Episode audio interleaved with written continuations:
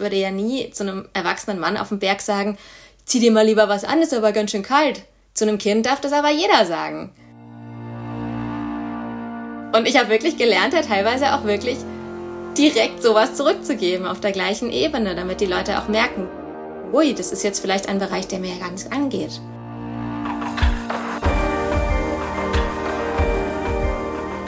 Hallo, hier sind wir wieder. Wir sind die Bergfreundinnen. Ich bin die Toni und das hier ist der Podcast für dein Leben mit den Bergen. Und wie immer sind natürlich auch die Anna und die Kadi dabei. Hallo. Hallo. Und wir beschäftigen uns momentan mit einem Thema, mit dem sich vermutlich jede Bergfreundin in ihrem Leben mal auf irgendeine Art und Weise, zumindest gedanklich beschäftigt. Es geht gerade um Kinder. Letzte Woche haben wir drei über die große K-Frage gequatscht und uns auch angehört, wie ihr aus der Community Nachwuchs und Bergleben unter einen Hut bringt oder versucht unter einen Hut zu bringen. Wer es noch nicht gehört hat, der darf das natürlich sehr gerne nachholen. Die Folge heißt Kinder, ja, nein, vielleicht. Was heißt das fürs Bergleben?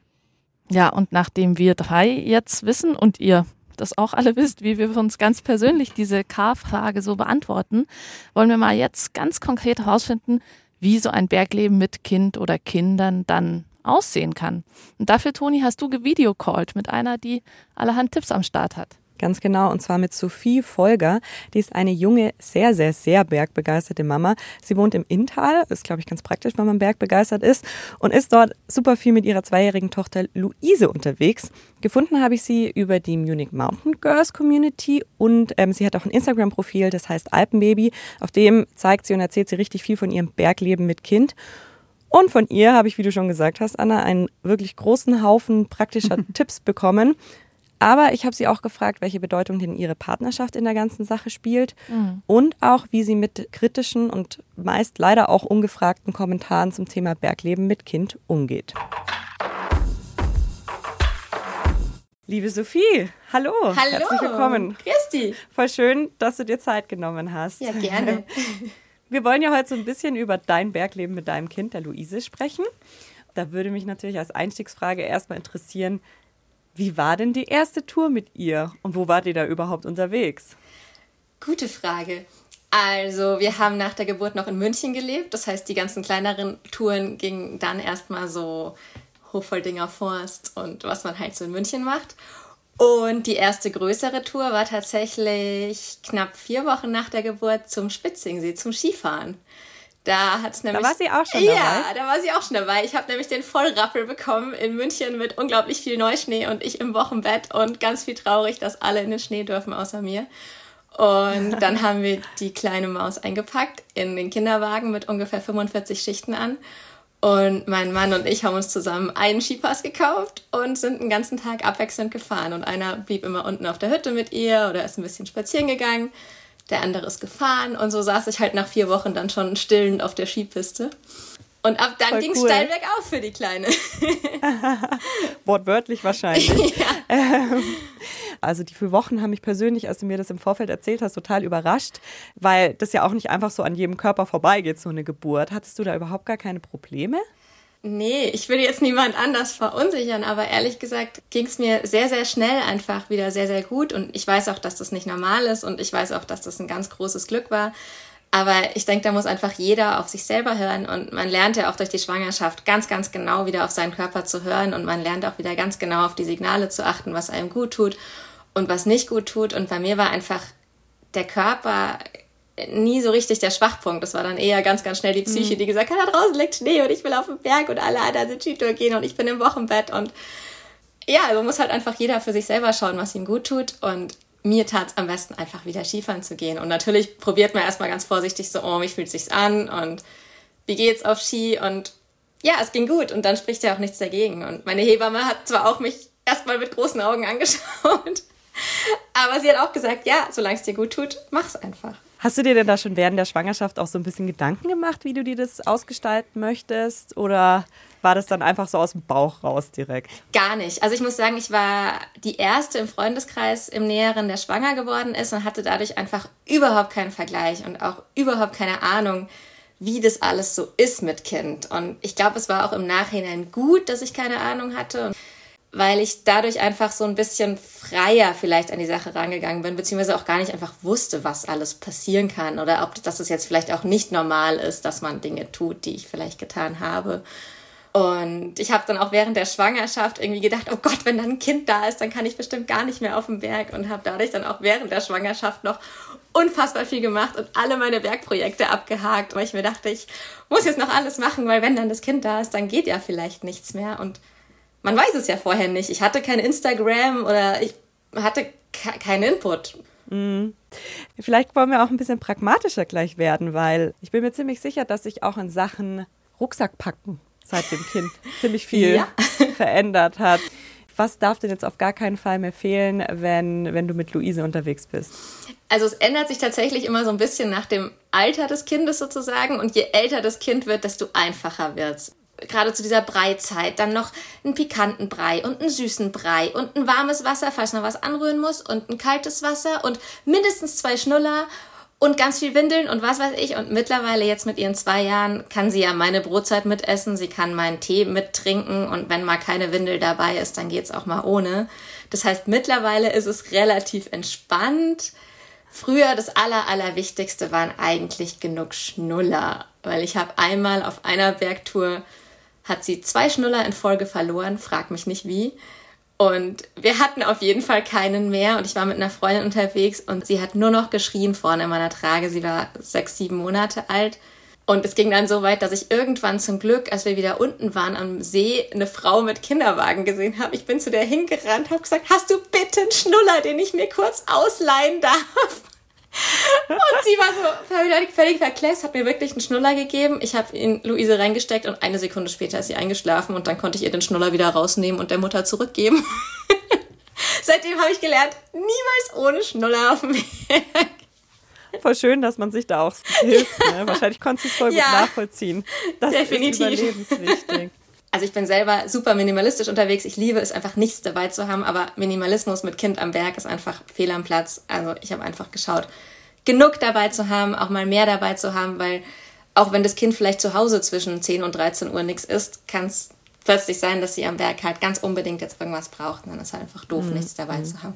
Das heißt, genug essen, genug trinken, auch für die Mama, weil man einfach durch das Tragen vielleicht auch mehr braucht, als man gewöhnt ist und genug Kleidung. Also wir sind auch schon im August ins Schneetreiben gekommen und für die Mama selber, die hält's mal aus ohne Mütze, aber fürs Kind einfach lieber drei Mützen zu viel und eine Jacke zu viel, als dass man dann wirklich friert, was einfach unnötig wäre. Ja. Jetzt kommt ja der Winter. Wie unterscheidet sich das denn in Sachen Vorbereitung? Ja, der Winter ist immer ein großes Thema und zum Beispiel ein ganz kleines Baby packt man halt einfach ins Tragetuch. Das ist warm eingemummelt bei der Mama oder beim Papa auf dem Bauch. Man kann eine Jacke drüber machen und dem Kind ist automatisch durch die Wärme der Eltern super warm. Und dann kann man mhm. eigentlich auch wunderbar im Winter ganz normal wie im Sommer auf den Berg gehen. Was da dazu kommt, sind natürlich so ein paar kleine logistische Herausforderungen. So ein Säugling wickeln bei minus zwei Grad im Schnee macht jetzt, glaube ich, niemand gerne. Mhm. Das heißt, egal ob jünger oder älter, man schaut einfach, dass man die Touren eher kürzer hält. Wir haben jetzt für uns entschieden mit unserer Zweijährigen, die halt doch eher in der Kraxe sitzt oder mal selber laufen will, wir gehen eigentlich nicht mehr länger als eine Stunde, eineinhalb mit ihr in der Kraxe, solange sie nicht selber läuft, also sich selber wärmt. Und wir schauen gerade im Hochwinter, dass wir doch ein Ziel finden, wo wir uns aufwärmen können. Also zum Beispiel waren wir letztes Jahr relativ viel rodeln mit ihr und sind dann halt einfach immer nach dem Aufstieg in der Hütte eingekehrt, dass sie wirklich nochmal richtig warm werden kann, bevor wir dann abfahren. Oder wenn man eben kurzer unterwegs ist, dass man doch immer wieder den Kleinen die Möglichkeit gibt, aus der Kraxe rauszukommen, ob sie wollen oder nicht, aber einfach, dass sie sich aufwärmen und dass sie ein bisschen rumlaufen. Wir haben immer noch ein zweites Paar Schuhe dabei, dass falls das erste wirklich durch den Schnee oder durch den Matsch komplett nass ist, dass sie wenigstens die Möglichkeit hat, wieder warme Füße zu bekommen.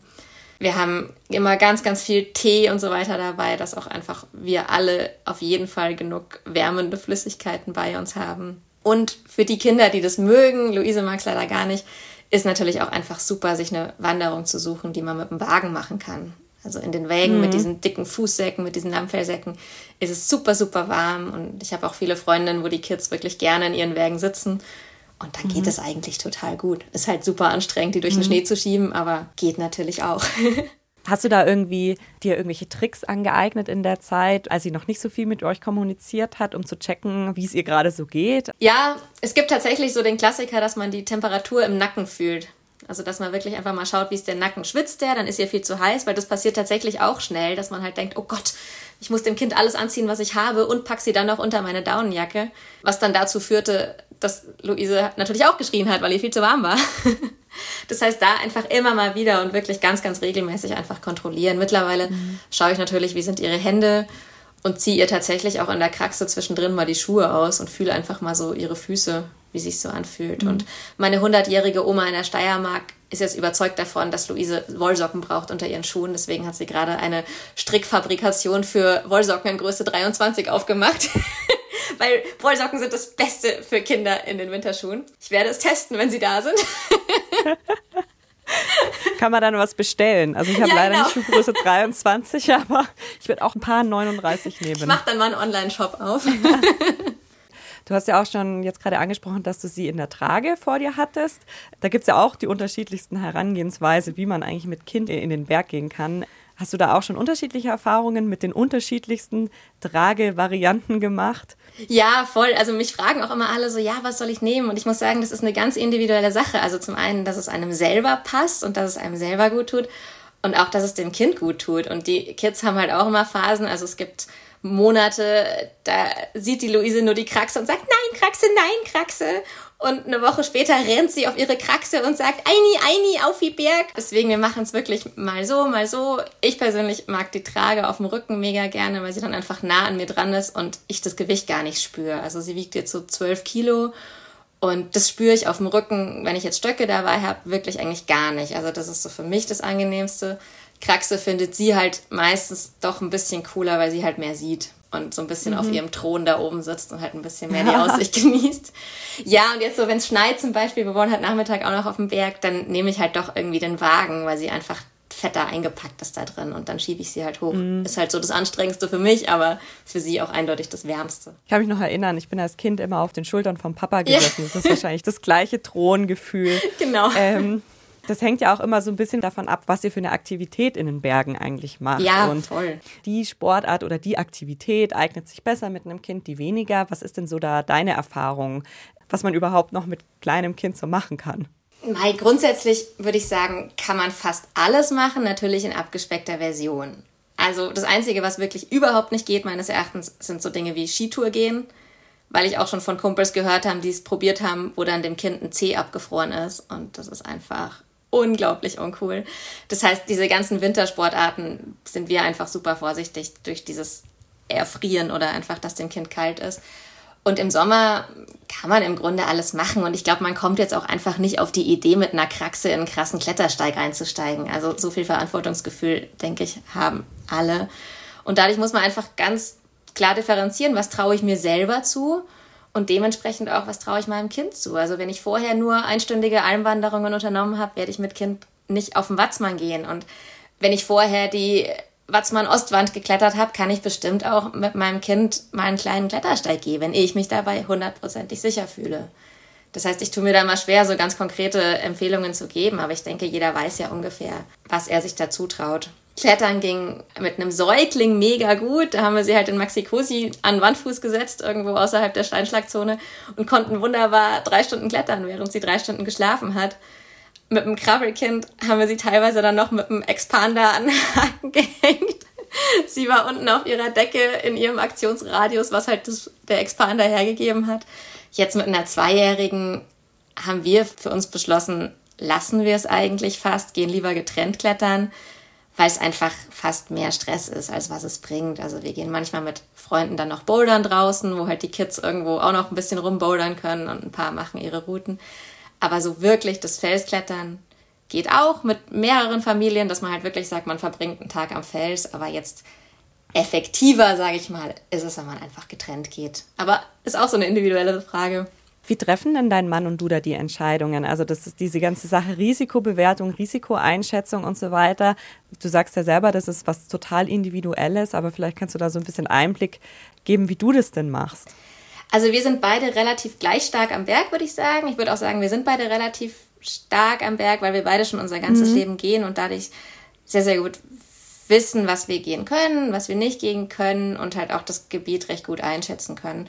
Und sobald einer von uns sagt, oh nee, das ist mir jetzt zu krass, dann drehen wir natürlich um. Also ganz mhm. normal, wie jetzt in der Zweierseilschaft auch. Sobald das schwächste Glied sagt, boah, ich fühle mich nicht wohl, dann lassen wir es natürlich. Und auch dieses Körperliche, dass ich natürlich auch so am Anfang oft mal schwächer war und dann gesagt habe, boah, das schaffe ich jetzt nicht. Das musste mein Mann natürlich auch lernen, weil ich war immer die Starke, ich war immer diejenige, die gepusht hat.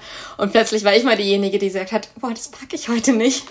Und das war auch mal gut für ihn, das zu sehen, dass ich durchaus auch Schwäche zeige. Und ich glaube, er war auch ganz mhm. froh darüber oder für ihn war es auch ein schönes Gefühl, dass er mal der Starke war in der Beziehung oder dass er auch mal mir helfen konnte am Berg oder auch mal sagen könnte, oh, das schaffst du jetzt nicht, ja gut, dann drehen wir um, gar kein Problem. Hm. Ich kann mir gut vorstellen, dass gerade bei jungen Müttern oder Müttern, die nicht so super bergerfahren sind, sondern vielleicht das Hobby ein bisschen später für sich entdeckt haben, da auch ganz viel Unsicherheit einfach mitspielt. So, wie gehe ich da ran? Hast du da irgendwelche Tipps, wie man da gut rangehen kann, auf was man da im Vorfeld vielleicht achten kann, damit man sich da einfach eine Sicherheit irgendwie geben kann? Ja, also auf jeden Fall ganz, ganz klein anfangen. Also sich auf keinen Fall jetzt irgendwelche drei Stunden Touren vornehmen mit wahnsinnigen ausgesetzten Passagen, sondern einfach mal eine Trage sich schnappen, die Kraxe sich schnappen, was gut anfällt und mal eine halbe Stunde auf eine Alm gehen. Und wenn das gut läuft und man sagt, cool, das Kind schläft, ich kann weitergehen, dann geht man halt noch weiter. Also wir machen das auch so, dass wir uns immer ganz, ganz kleine Etappen aussuchen und sagen, wir gehen heute auf die Gogelalm und wenn es gut läuft, gehen wir noch aufs Spitzsteinhaus und wenn es dann immer noch gut läuft, dann gehen wir auch noch auf den Spitzstein. Dass man lieber sich kleine Etappen nimmt und dann glücklich ist, wenn man das Ziel erreicht hat, als dass man sich Riesendinger vornimmt und dann enttäuscht ist, dass es nicht funktioniert hat. Ich glaube, da ist man auch gut bei dem Stichpunkt Flexibilität, was ja. die Kinder eh von einem sehr abverlangen. genau. Wir haben von ein paar Hörerinnen Nachrichten bekommen, die uns erzählt haben, dass man da ja oft ein bisschen blöd angeguckt wird, teilweise auch den ein oder anderen etwas kritischeren Kommentar äh, von Außenstehenden zugesteckt bekommt, wenn man mit Kindern in den Bergen unterwegs ist. Hast du da auch schon Erfahrungen mitgemacht? Ja, ganz extrem in allen seinen Facetten. Und ich habe auch, muss ich sagen, ganz, ganz lange gebraucht, damit umzugehen oder auch zu lernen, da richtig zu reagieren, weil man am Anfang völlig überrumpelt ist und sich natürlich auch erstmal fragt, boah, haben die Leute jetzt recht? Traue ich meinem Kind mhm. wirklich zu viel zu? Bin ich jetzt wirklich der Egoist, für den sie mich halten? Und ich muss sagen, ich habe wirklich fast diese zwei Jahre, die jetzt Luise auf der Welt ist, gebraucht, um damit klarzukommen und zu sagen, nein, es ist in Ordnung und es geht euch nichts an. Weil mir kommt vor, so ein Kind ist oft so ein Allgemeingut, wo jeder reinreden darf und jeder darf seine Meinung dazugeben und jeder darf ganz, ganz schnell urteilen in einem sehr, sehr persönlichen Bereich. Also ich würde ja nie zu einem erwachsenen Mann auf dem Berg sagen, zieh dir mal lieber was an, ist aber ganz schön kalt. Zu einem Kind darf das aber jeder sagen. Und ich habe wirklich gelernt, da teilweise auch wirklich direkt sowas zurückzugeben auf der gleichen Ebene, damit die Leute auch merken, ui, das ist jetzt vielleicht ein Bereich, der mir ja gar nicht angeht. Und konkret ist oft das Thema, Luise geht extrem viel barfuß, also sie hat eigentlich den ganzen Sommer keine Schuhe gehabt oder getragen und wollte es auch nicht. Ich oft auch nicht. Und das heißt, wir sind einfach oft barfuß auf dem Berg. Und das ist für ein kleines Kind absolut in Ordnung. Die hat das immer gelernt, die kennt es nicht anders. Ihr tun die Steine nicht weh, wie uns verwöhnten erwachsenen Füße Steine wehtun. Und da gab es ganz oft diese Kommentare von wegen das arme Kind und wie kann man nur und nee, da mal Schuhe hat's oh und äh. Eine Story zu dem Thema, die mich eigentlich am meisten berührt hat, war auch, dass mein Vater kurz nach der Geburt zu mir gesagt hat, als ich eine Skitour gehen wollte und ganz viel Schnee lag, er gesagt hat, dass ich so egoistisch sei und dass ich jetzt Mutter bin und jetzt bitte auf mein Kind aufpassen soll und mein Ego-Trip jetzt so nicht weiterfahren kann und ich jetzt sozusagen nicht mehr das Recht habe, eine Skitour zu gehen. Und daran hatte ich extrem lange zu knapsen, mhm. um wirklich zu lernen, es ist kein Ego-Trip, sondern ich muss als Mutter auch darauf achten, dass es mir gut geht. Und zu einem Vater würde niemand vier Wochen nach der Geburt sagen, oh, du gehst jetzt eine Skitour und lässt dein Kind zu Hause. Bei einer Mutter lässt mhm. sich das ganz leicht mal sagen. Und das war eigentlich für mich, muss ich auch sagen, der größte Lernprozess als Mutter, mit diesen Kommentaren umzugehen oder da einfach mhm. rauszufinden, was tut mir gut, was tut meinem Kind gut und wie kann ich das gegen die Außenwelt verteidigen. Und man kriegt auch ganz viel Lob und Unterstützung oder auch ganz, ganz, ganz viele ganz ältere Damen, die sagen, Mai, als ich ihr Kind gewesen bin, da hat mir mein Papa auch einmal mitgenommen und das ist so schön und, und das ist natürlich auch total schön. Und es gibt halt immer ja. beide Seiten. Ja, absolut.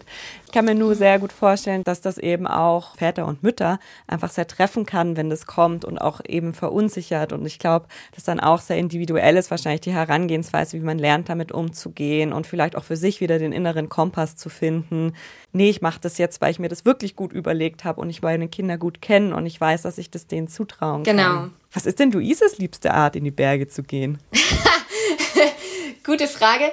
Momentan auf dem Fahrrad. Wir haben jetzt so einen coolen Sattel, der vorne auf meiner Radelstange befestigt wird und sie hat da so einen kleinen, ja, so einen Lenker, der auf meinem Lenker montiert ist, wo sie sich festhalten kann. Das heißt, sie ist nicht angeschnallt und sitzt da ganz frei und ist halt jetzt ultra stolz, dass sie da vorne sitzen darf und mit mir radeln gehen kann und findet so cool und sitzt halt jetzt immer da vorne auf ihrem Sitz und am Anfang sind wir halt damit nur so zur Kita gefahren oder halt hier mal irgendwie die Kühe besuchen ums Eck. Und dann war es halt immer, Mama, aufi, radeln, aufi, Berg. Ja, und sind wir halt letzte Woche, haben wir halt echt mal das Radl in den Kofferraum gepackt, sind ein bisschen weiter gefahren und sind auf eine Alm geradelt und sie sitzt da wirklich wie angewurzelt eineinhalb Stunden und feiert es so unglaublich, dass sie mit uns radeln gehen kann. Das heißt, im Moment ist es Radeln, kann sich aber auch immer wöchentlich ändern.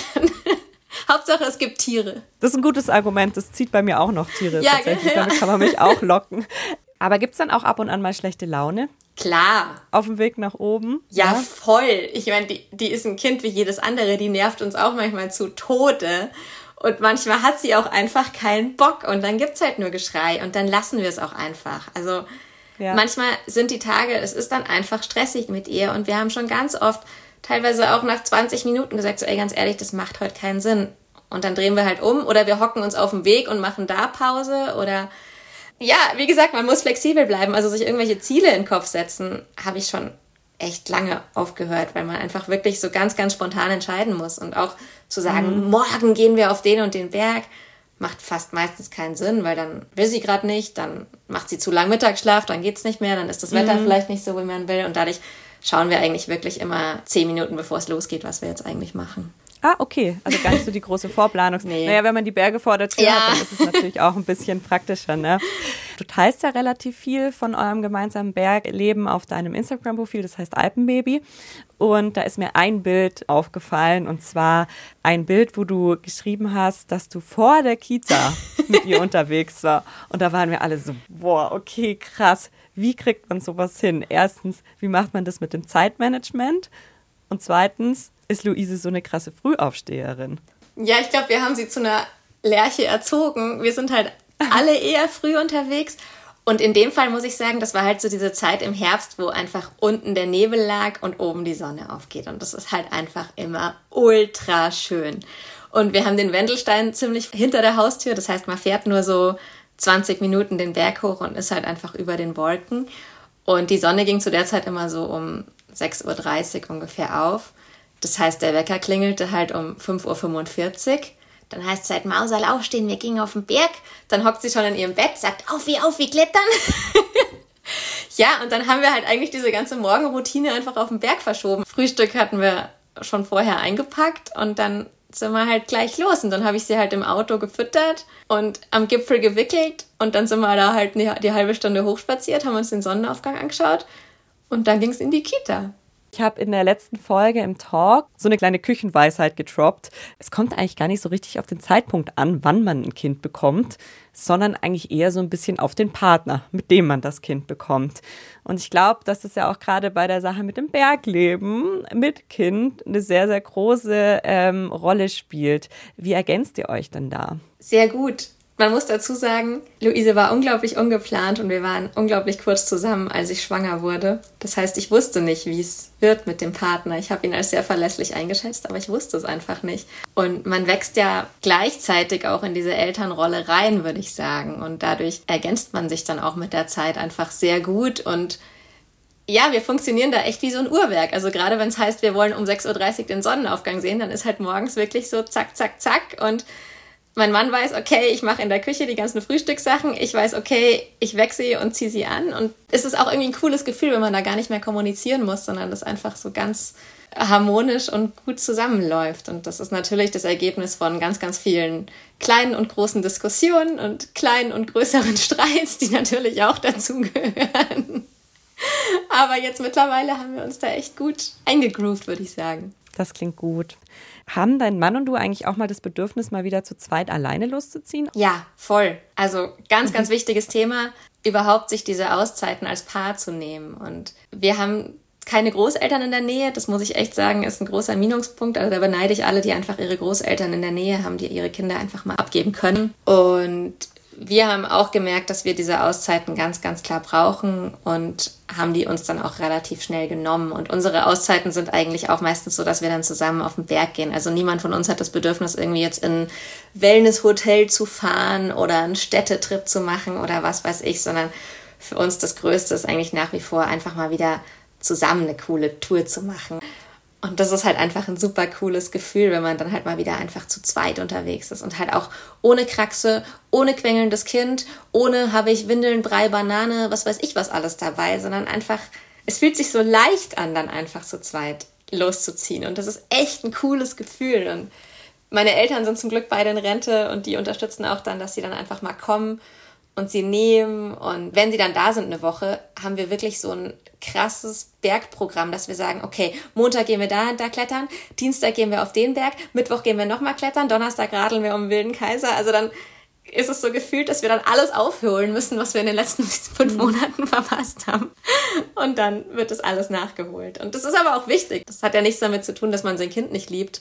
Aber manchmal mhm. braucht man auch einfach diese Zeit wieder ohne das Kind und auch diese Zeit miteinander. Mhm. Und ich muss sagen, das ist auch ein Ding, dass wenn wir zusammen auf dem Berg sind mit Luise, dass das eigentlich auch für meinen Mann und mich die einzige Zeit ist, wo wir mal wirklich zum Reden kommen. Weil man zu Hause irgendwie doch so in diesem Alltagsstrudel drin ist und dann oft als Partner eigentlich nur noch so in diesem Orga-Modus ist. Und man kommt nicht dazu, einfach mal sich wirklich an den Tisch zu sitzen und zu unterhalten, sondern das klappt halt meistens nur, wenn man in Bewegung ist. Und dadurch haben wir eigentlich auch oft dann uns diese Zeit am Berg genommen, um da einfach mal länger zu reden. Voll. Also ich glaube, dass es nicht mal nur Paaren so geht, die unbedingt ein Kind haben. Also das erkenne ich auch bei meinem Partner und mir. Man hat dann halt einfach so diese, allein diese Aufstiegszeit, die man gemeinsam mhm. hat. Also das finde ich schon auch, dass das eine sehr, sehr krasse Quality Time einfach ist, gemeinsames in den Berg gehen.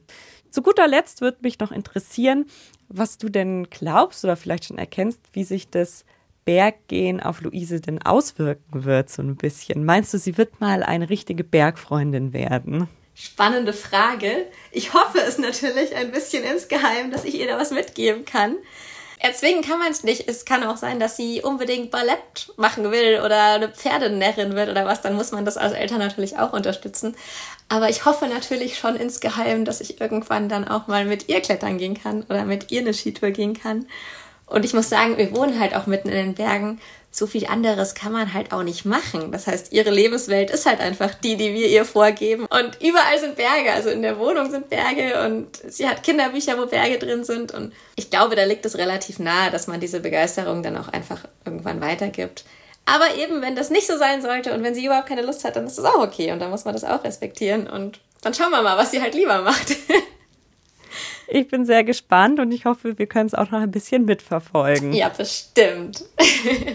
Sophie, vielen, vielen lieben Dank. Ähm, ich habe sehr viel gelernt für mein Zukunftskind, äh, falls es irgendwann mal da sein sollte. Und ich hoffe auch, dass ganz viele Hörerinnen und Hörer etwas mitnehmen konnten. Ja, ich will halt wirklich alle ermutigen, dass man einfach sieht, das Leben ist nicht vorbei mit Kind. Also ich hatte da auch so die Panik vor, mit diesem Kind, dass ich jetzt so eine Mama werde, die nur noch zu Hause sitzt und gar nichts mehr machen kann. Und deswegen mache ich auch wirklich dieses Instagram aus dem einzigen Grund, um den Leuten zu zeigen, hey, das Leben geht weiter und es ist teilweise sogar noch cooler mit Kind. Und traut euch einfach und macht es einfach, weil in unserer Generation jeder wartet immer so auf diesen perfekten Zeitpunkt und Mhm. Ich hätte mich, glaube ich, ehrlich gesagt, wäre es nicht passiert, niemals in der Lage gefühlt, ein Kind zu haben oder großzuziehen. Ich glaube, ich hätte immer Gründe gefunden, warum es jetzt gerade nicht passt. Und wenn es die Ortlerbesteigung ist oder das Skitourgehen in Japan, irgendwas ist halt immer. Und ich bin so dankbar im Nachhinein, dass es einfach passiert ist und ich da einfach reingeschmissen wurde, weil man dann halt auch einfach sieht, dass es geht. Deswegen traut euch. Ich glaube, das ist ein sehr schönes Abschlusswort. Ja. Da sage ich gar nichts mehr dazu. Wir sagen jetzt aber noch mal was dazu, oder? Was habt ihr beide denn mitgenommen von Sophie?